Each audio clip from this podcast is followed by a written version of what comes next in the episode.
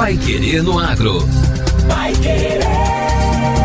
O Jornal do Agronegócio. 91,7. O Paraná pode se tornar a principal cadeia produtiva de hidrogênio verde do país.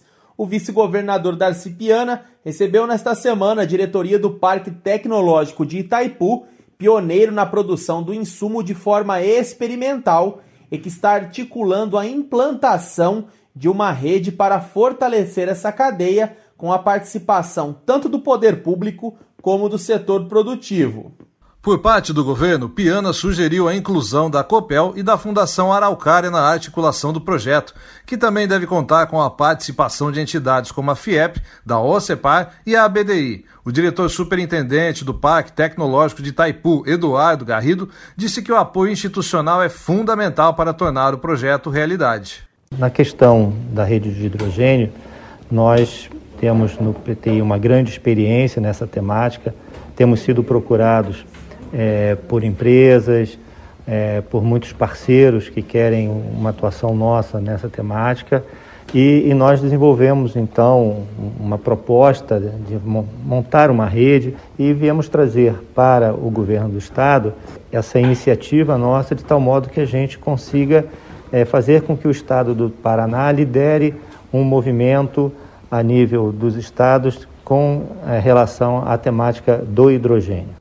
Segundo Rodrigo Regis, diretor de negócios e inovação do Parque Tecnológico de Itaipu, o objetivo da rede é acelerar o desenvolvimento da cadeia industrial do hidrogênio, estimulando o mercado interno. O objetivo da rede é trabalhar a aceleração do desenvolvimento da cadeia industrial do hidrogênio, estimulando o mercado interno.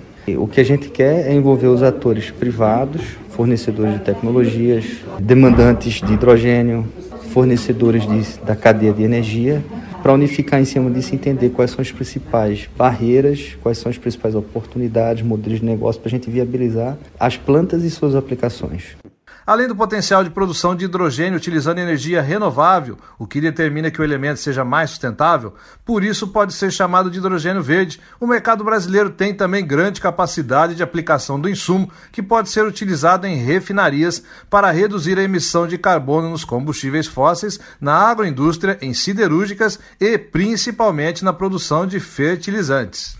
Dentro desse cenário, o Paraná tem grande potencial para liderar a cadeia produtiva, que pode levar em torno de 10 anos para se consolidar. Outra vantagem no Paraná é contar com um mercado interno promissor, com a possibilidade de se tornar autossuficiente na produção de fertilizantes, caso domine a cadeia do hidrogênio verde. Atualmente, grande parte do adubo utilizado na agricultura são importados de países como Rússia, China, Canadá Bielorrússia e Catar. Vai Querer no Agro.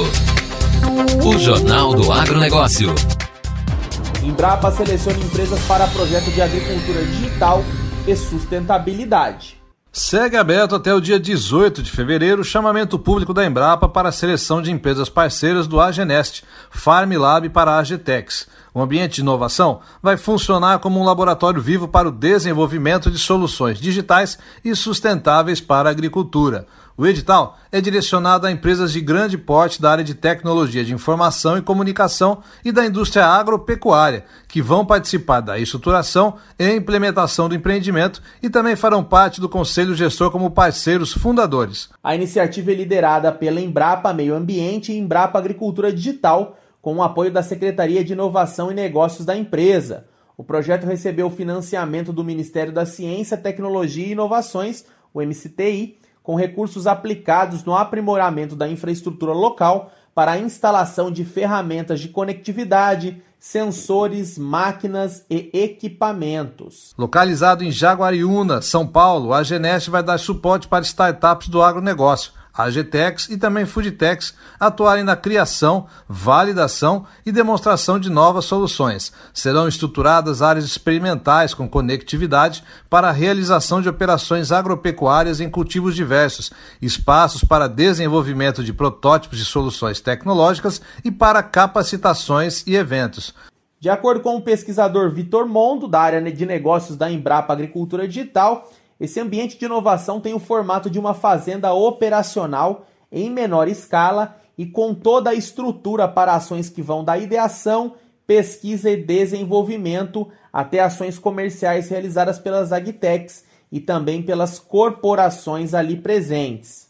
O empreendimento que vai funcionar no modelo plug and play, em que as empresas parceiras e as startups, isoladas ou conjuntamente, podem acessar o ambiente laboratório vivo para experimentações. O objetivo é impulsionar a geração de soluções baseadas, por exemplo, em internet das coisas, big data, inteligência artificial e automação, que busquem o aumento de eficiência e de produtividade dos sistemas de produção agropecuária, com sustentabilidade. Neste primeiro chamamento, serão selecionadas uma empresa do setor de tecnologia da informação e comunicação e três da indústria, das áreas de insumos, biotecnologia, máquinas e implementos, alimentos, agricultura de precisão e serviços agropecuários. As empresas vão contribuir com uma taxa anual para a manutenção do empreendimento e poderão trazer startups associadas para utilizarem toda a estrutura do Agnest além de promover eventos como demonstrações e dias de campo. Mais informações sobre o edital podem ser obtidas no site agenest-farm cnptia.embrapa.br ou em contato pelo e-mail agenest-l@embrapa.br. Repetindo o e-mail agenest-l@embrapa.br. Agora, no Pai Querendo Agro. Destaques finais. Ministra da Agricultura vem ao Paraná avaliar perdas de produção após a seca severa. Uma comitiva formada por técnicos do Ministério da Agricultura e da Companhia Nacional de Abastecimento, a Conab, além da FAEP, começou a percorrer as regiões produtoras aqui do Paraná. O objetivo é avaliar os estragos causados pela estiagem severa que vem castigando o estado há três anos já, causando quebras graves na produção e grãos do estado irradiando estes efeitos negativos também para outras cadeias produtivas. Também participam das reuniões representantes sindicais locais, da Secretaria de Agricultura e outras entidades com atuação agropecuária. O roteiro começou na segunda-feira com as primeiras reuniões realizadas em Guarapuava e Pitanga, na região Centro, Sul e Campo Mourão, no Noroeste. Cada encontro procura ouvir produtores e lideranças locais, além de representantes regionais da SEAB, a FAEP também participou das reuniões e da elaboração desse roteiro, que realiza seus encontros nos sindicatos rurais filiados à federação. Com isso, pretende-se avaliar em loco a situação real das lavouras causadas pela estiagem. O fruto dessas reuniões será um relatório que será levado ao mapa para que sejam definidas possíveis medidas de apoio aos produtores prejudicados. Pedro Loyola, que é da Secretaria de Política Agrícola do MAPA, diretor, afirmou que o objetivo é monitorar quais atividades produtivas foram mais impactadas e discutir quais medidas podem ser adotadas. Em Guarapuava, os relatos dos participantes deram conta de perda nas lavouras de milho da ordem de 30%. Além da quebra no volume, a qualidade também foi afetada, com espigas mal formadas e grãos xoxos. Essa situação também impactou a produção da silagem e, consequentemente, a produção de leite. Outras culturas afetadas na região foram o mel, que aponta quebra na produção da ordem de 70%, além do tabaco e batata. A presença da ministra da Agricultura, Tereza Cristina, está programada para o encontro nesta quinta-feira em Cascavel. O presidente da FAEP, Age Meneghetti, também participará das reuniões neste mesmo dia, assim como outras lideranças políticas do agronegócio nacional. A cobertura completa de todas as reuniões, incluindo essa de hoje, quinta-feira, pode ser acompanhada pelo site do sistema FAEP Senar e pelas redes sociais da entidade. Basta você procurar por Sistema FAEP e vai encontrar no Facebook e no Instagram. E esta foi a edição número 464 do Pai Querendo Agro. Continue sintonizado na 91,7 e acompanhe nossos boletins durante a programação. Uma boa quinta-feira a todos os ouvintes da 91,7 e amanhã estamos de volta. Até lá!